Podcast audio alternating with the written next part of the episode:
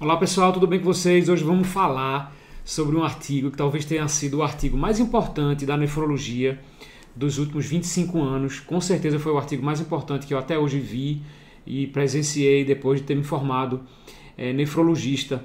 É, o artigo intitulado DAPA CKD. Esse artigo foi publicado em setembro de 2020 e revolucionou a história natural, revolucionou a prática da nefrologia, instituindo e consolidando de certa forma o uso é, dos inibidores de SGLT2 é, para pacientes com doença renal crônica diabético e não diabético.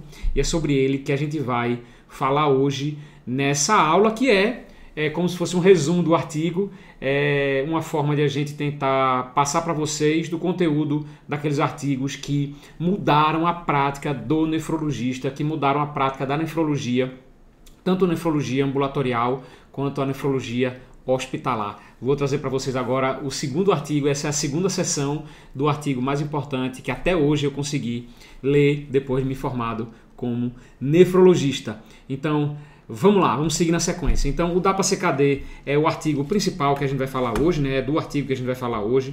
Esse artigo foi publicado no New England em 2020, né? Um artigo que é, teve como é, a gente, todo mundo a gente conhece ele como DAPA-CKD, né? Mas no fundo o título dele ele é o título.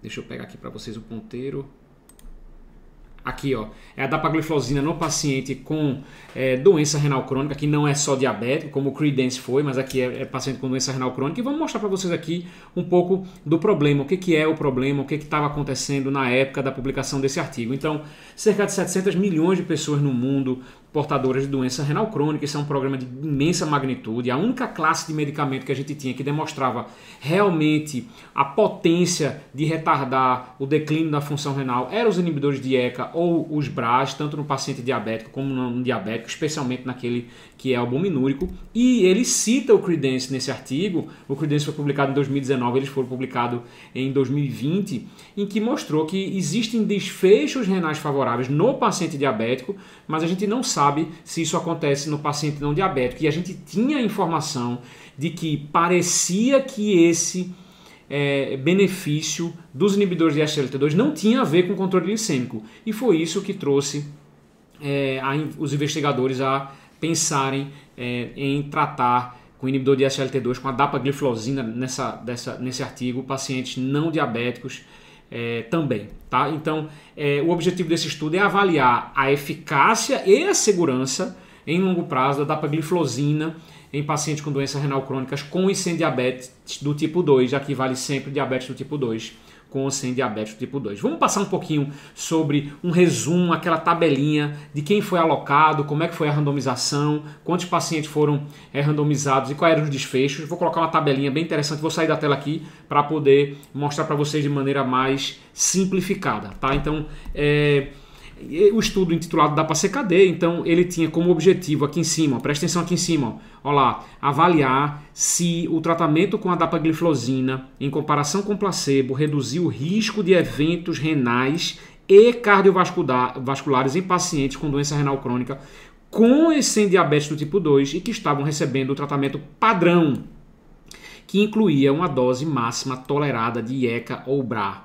Tá? Então esse aqui é o objetivo, a gente selecionou aqui quem é o grupo que vai ter é, os desfechos que a gente vai buscar. Destrinchando isso aqui, o critério de inclusão, os principais critérios de inclusão, na verdade, pacientes maiores que 18 anos. Então, quando vocês forem ver isso aqui, pessoal, quando vocês forem olhar os critérios de inclusão e de exclusão, tenta, tenta pensar naqueles pacientes que você tem a maior força para poder prescrever e hoje que a gente não tem ainda as conclusões. Por mais que a gente queria que tivesse para todos os pacientes, a gente não tem para todo mundo. Tá? Ou seja, nem todo paciente com doença renal crônica ele foi um paciente estudado para é, avaliar o benefício dessa droga. Então tenta. É, eu sei que a gente procura extrapolar, a gente tende a extrapolar isso na prática, mas tende ou tenta pelo menos é, colocar na cabeça de vocês quem foi o grupo de inclusão e quem foi excluído também, que é um critério essencial quando vocês forem avaliar esses trials é, é, randomizados esses ensaios clínicos, tá? Então, voltando aqui, foram incluídos pacientes acima de 18 anos, taxa de filtração glomerular, ó, entre 25 e 75, avaliado pelo CKD-EPI, ainda o CKD-EPI nessa, nessa época, 2000, é, 2009, tá? Relação albumina-creatinina tinha que estar tá maior do que 200 mg por grama. Eu sei que a gente vai ter o estudo EMPA-Kidney, que provavelmente vai mostrar benefício em pacientes sem albuminúria, mas a gente não sabe ainda esse resultado, não foi publicado ainda. Ou seja, pacientes que tinham que ter mais do que 200 mg por grama na relação albumina-creatinina até 5 mil miligramas por grama, tinha que estar na dose máxima de ECA por pelo menos 4 semanas e com ou sem diabetes do tipo 2, tá bom? Quem foi excluído? Diabetes do tipo 1, doença renal policística autossômica dominante, paciente com nefrite lúpica, vasculite anca relacionada e em paciente que tinham terapia imunossupressora é, por menos de 6 meses da inscrição na no estudo, tá certo? Foi um estudo placebo controlado, que foi de 1 para 1. O grupo intervenção era o grupo que utilizava essa droga dapagliflozina em dose é, única e em dose inicial de 10 miligramas versus o placebo. E os desfechos que foi avaliado foram o desfecho primário, o primary outcome que está aqui, era um composto, tá certo? A soma, quem atingir isso aqui primeiro, de que é, declínio sustentado da taxa de filtração glomerular maior do que 50%, Doença renal terminal, que ele estabeleceu aqui como sendo entrada em diálise, entrada em diálise ou hemodiálise ou diálise peritoneal, realização de transplante renal ou taxa de filtração glomerular menor do que 15 ml por minuto, ou seja, atingir a doença renal crônica estágio 5, morte de causa renal ou morte de causa cardiovascular. Isso aqui é que eu vou abordar hoje, tá? Saibam que a gente teve também os, os, os é, os outcomes secundários, né, que era um composto apenas renal, ele avaliou isso aqui só o renal, só o cardiovascular, internação e mortalidade. Então ele separou, destrinchou em três, aqui diferentes, só o, o, o endpoint renal, só o endpoint cardiovascular e morte por todas as causas, tá certo? É, e aí esse estudo conseguiu randomizar 4 mil 304 pacientes e fez um segmento médio de 2,4 anos, porque ele foi interrompido precocemente pelo benefício do grupo intervenção. Veja que interessante, ó, ó, preste atenção nesse slide próximo agora, como é interessante mostrar para vocês que o Brasil ele foi representado. Olha lá, o, foram 21 países, tá? 386 locais e 4.304 participantes. O país que mais alocou paciente para poder avaliar esse estudo foi os Estados Unidos, com 533, mas adivinha quem foi o segundo que teve mais pacientes? O Brasil, 302. Ou seja, essa, esse grupo, esses pacientes que estão refletidos nesse estudo foram os brasileiros, os pacientes do Brasil foram contemplados nesse estudo de forma significativa, tá certo? Então isso é importante até para a gente extrapolar para a nossa população. É, o Brasil foi contemplado, mas teve muitos, muitos países asiáticos também, é, ou seja, foi um, foi um estudo é, multicêntrico, multi, é, multicontinental, ok? Maravilha. Quem foram os países que foram, quem foram os pacientes que foram alocados? A gente tem, sabe que foram pacientes diabéticos, então população geral aqui, ó, população geral dos 4.304, aproximadamente 60% eram diabéticos e os demais tinham doença renal de outra etiologia, que é o que é um dos focos de interesse desse artigo. É, doença isquêmica ou hipertensão 16% e aqui, ó, super legal, glomerulopatia em torno de 16% também, tá? No grupo que tinha doença eh, renal do diabetes, 86% tinha só diabetes, algum deles tinha hipertensão também, e no grupo sem diabetes a gente tinha aproximadamente é, dois, é, na verdade quase metade dos pacientes com glomerulonefrite crônica, sendo a nefropatia por IgA e a GESF as duas mais é, contempladas nesse estudo. Ou seja, a gente teve aqui dos pacientes, cerca de dois terços deles diabéticos, mas um terço dos pacientes não diabéticos. Isso aqui é muito importante na hora da avaliação é, dos, dos desfechos. Quando a gente vai ver a população estudada, as características demográficas, foi a maior parte dos pacientes em torno de 60 anos de idade, 70% era homem praticamente, né? contemplou pacientes, é, a maior parte das vezes brancos, mas também asiáticos aqui. É, a média de peso, de índice de massa corpórea, é pacientes com sobrepeso, tá? E cerca de 15% fumante e a taxa de filtração glomerular média, presta atenção aqui, ó, paciente estágio 3B. Veja que a gente avaliou aqui pacientes, ó, que tenham alto risco de progressão. Isso é um dos é, detalhes do trabalho. Por quê? Porque o estudo ele quer é, alocar pacientes de mais alto risco de atingirem o desfecho final, porque a gente vai comparar de maneira mais rápida se aqueles pacientes que foram é, submetidos à intervenção tiveram benefício. Então, a gente quer o que aqui? Pegar pacientes de 25, 75 ml por minuto e que tinham albuminúria e que têm uma, um rápido, uma rápida progressão é, da doença para a gente tentar é, confirmar o benefício da intervenção. Tá? Além disso, ó, é, os pacientes tinham é, uma albumina, relação albumina, albumina creatina média de no, 965 miligramas por grama, ou seja, um paciente que tinha aproximadamente 900 é, miligramas de albumina na urina de 24 horas, tá? a metade deles tinham mais do que mil, e diabetes tipo 2, como eu falei para vocês, em torno de dois terços dos pacientes é, eles tinham ó, uso de inibidor de ECA e BRA, eles tinham praticamente 99,9% dos pacientes utilizando, e eles usam muito mais ó, BRA do que usam IECA. Tá vendo? Ó, cerca de dois terços BRA e um terço IECA. Vamos lá para os resultados? Bora lá para os resultados. Vou, ó, vou sair daqui da imagem. Ó. Vamos lá para o resultado que é importante aqui. Vou sair um pouquinho da imagem para mostrar para você a tabela de resultados.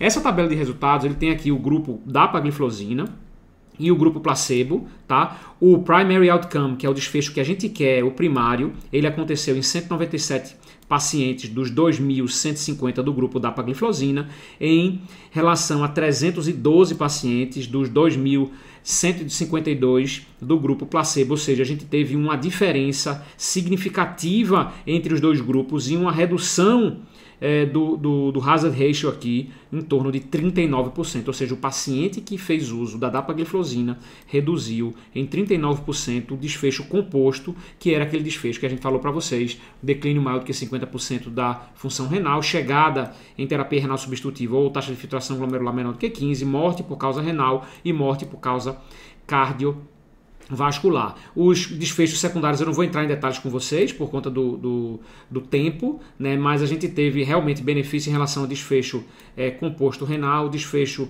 renal e em relação à morte por qualquer causa. Em relação aos efeitos adversos, aqui é importante dizer para vocês, ó, efeitos adversos, nenhum desses tiveram efeito diferença em relação a, a efeitos ameaçadores da vida, mas adversos, é, efeitos adversos graves, eles foram mais comuns no grupo é, placebo, tá vendo aqui, ó, 30, 29% no grupo da pagliflozina versus 33% no grupo placebo, ou seja, foi mais os efeitos adversos graves foram maiores no grupo placebo, e quando a gente vai destrinchar isso aqui, a gente teve o maior risco de depressão de volume, hipoglicemia e é, a, a evento adverso relacionado à lesão renal no grupo que foi submetido a. Na verdade, depressão de volume aqui foi maior no grupo é, no grupo no grupo intervenção, né? É, hipoglicemia foi também foi, foi mais frequente no grupo no grupo placebo,